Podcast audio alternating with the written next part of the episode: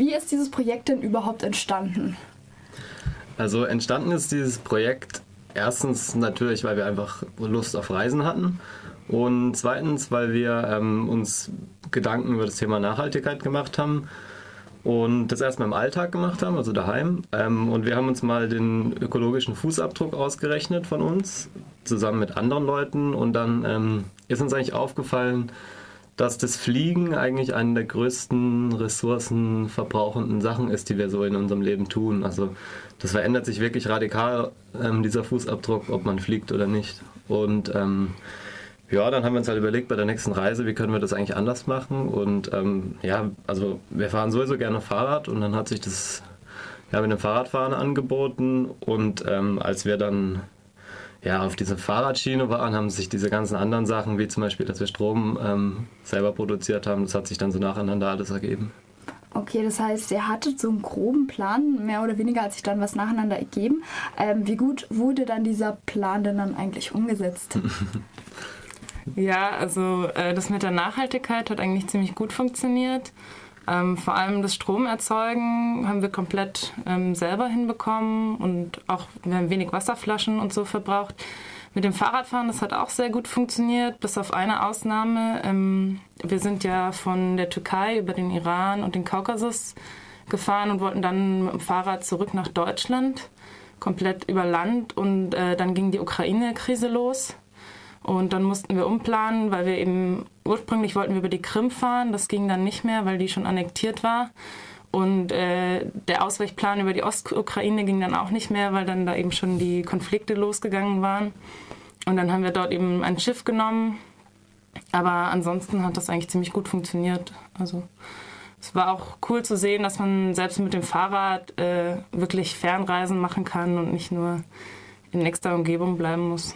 Nachhaltigkeit war ja das große Thema. Was kann man sich aber konkret darunter vorstellen? Ihr habt gesagt, Strom habt ihr selber gemacht, aber jetzt für die Hörer und Hörerinnen, wie konkret habt ihr denn das eigentlich gemacht? Also hattet ihr irgendwelche Solaranlagen? Wie kann man sich denn das vorstellen? Ja, ähm, also wir hatten Solaranlagen, die wir hinten auf die Satteltaschen einfach gebunden haben. Und äh, wir hatten Nabendynamos, ähm, wo wir dann beim Fahren mit dem Fahrrad Strom erzeugen konnten.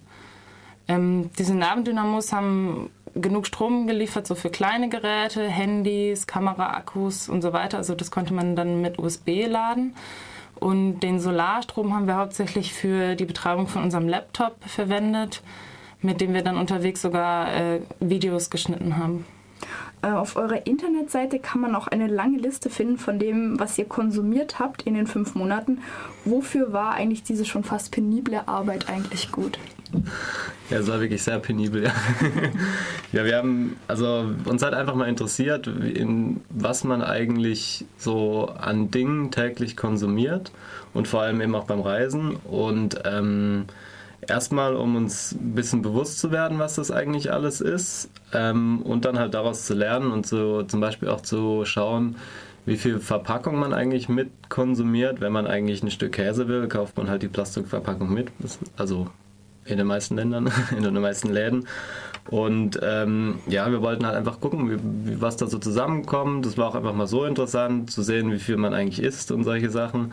Und auf der Fahrradtour hat sich halt das auch einfach ergeben, weil man ja nicht so oft einkaufen geht eigentlich. Beziehungsweise wir haben eigentlich überwiegend Essen gekauft und ganz, ganz, ganz wenig andere Sachen. Also man sieht es auf der Internetseite, ist die, sieht, kann man die Liste einsehen und es ist wirklich fast nur Essen und relativ wenig andere Sachen.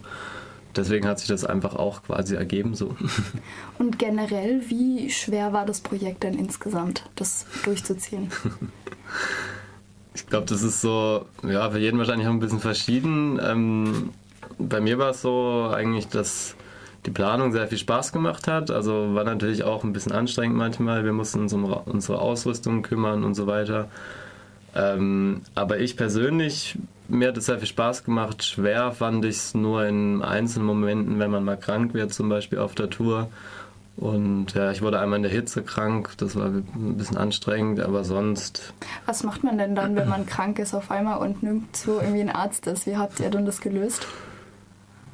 Ja, wir sind eigentlich drei Tage lang irgendwie immer so 10 Kilometer oder 20 Kilometer gefahren, bis wir halt in der Stadt waren. Immer so viel, wie halt gerade so ging.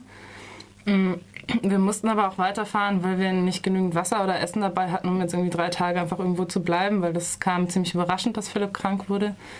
Ja, und als wir dann in der Stadt waren, sind wir in ein Hotel mit Klimaanlage, weil es war irgendwie über 40 Grad heiß. ähm, haben gewartet, dass es besser wird und es wurde dann auch besser. Das heißt, erstmal durchbeißen. Mhm. Was ist denn etwas, was euch wirklich geprägt hat? Jetzt nicht unbedingt im negativen Sinn. Was ist euch wirklich so geblieben von der Reise? Das ist jetzt schwer zu sagen. Ähm, also einmal habe ich das Gefühl, ich habe total viel gerade über so äh, muslimische Kulturen gelernt. Also das war auch der Hauptteil unserer Reise, wo wir uns aufgehalten haben. Und, ähm, das war einfach total interessant und irgendwie echt ein ganz neues, ja, ganz neue Kultur, mit der ich mich vorher nicht so intensiv auseinandergesetzt hatte. Und ähm, das andere ist, dass ich gemerkt habe, dass ja, mit dem Fahrrad, also für mich ist das wirklich eine alternative Reiseform geworden. Also wir planen jetzt auch im Sommer wieder sechs Wochen mit dem Fahrrad unseren Urlaub zu verbringen. Und ähm, ja, dass man vielleicht auch gar nicht immer so weit wegfliegen muss, um irgendwie tolle Dinge zu erleben. Okay, wie, wie lange habt ihr denn für die Planung gebraucht? Wart ihr davor schon so sportlich? Weil man denkt sich ja fünf Monate lang Fahrrad fahren, da muss man schon sportlich sein. Wie war das davor? Also ähm, ich wahrscheinlich eher nicht so sportlich vorher. Also ich bin zwar mein ganzes Leben Fahrrad gefahren, aber ähm, habe davor eigentlich nur einmal eine Testfahrradtour gemacht von Konstanz nach Freiburg. Ähm, das heißt, es war für mich schon ziemlich ungewiss auch, ob ich das so durchhalten würde und so. Und wir hatten auch nicht wirklich Zeit vorher zu trainieren, weil wir haben gearbeitet und ähm, um die Ausdauer für den ganzen Tag Fahrradfahren zu bekommen, muss man natürlich auch den ganzen Tag Fahrradfahren trainieren. Deswegen haben wir das eigentlich gar nicht gemacht. Wir haben dann einfach langsam angefangen und man wächst dann ziemlich schnell da rein, dadurch, dass man es einfach jeden Tag macht. Ihr habt das ja durchgezogen. Man sieht, ihr sitzt hier, habt die fünf Monate hinter euch. Wie sieht es denn aus? Steht für die Zukunft nochmal sowas halt in der Art an? Du hast gesagt, sechs Wochen geht ihr weg. Gibt es noch sowas ähnliches in der Zukunft? Ich glaube, an größeren Projekten ist jetzt erstmal für die Zukunft nichts geplant. Aber wie gesagt, also gerade so kleinere Touren in, in den Ferien ähm, sind schon geplant auf jeden Fall. Ja, es ist auch schon so, dass sich ein bisschen, ich sag mal, der Fahrradhorizont dann schon erweitert hat. Also wenn man einfach mal erlebt, wie viel Kilometern man fahren kann eigentlich und in welchen Gegenden man unterwegs sein kann, fängt man natürlich dann schon auch ein bisschen an zu träumen und wo könnte man dann noch hinfahren und also in naher Zukunft ist bei uns nichts Größeres, also jetzt nichts länger als zwei Monate oder so geplant, aber ja, im Kopf gehen die Ideen schon weiter.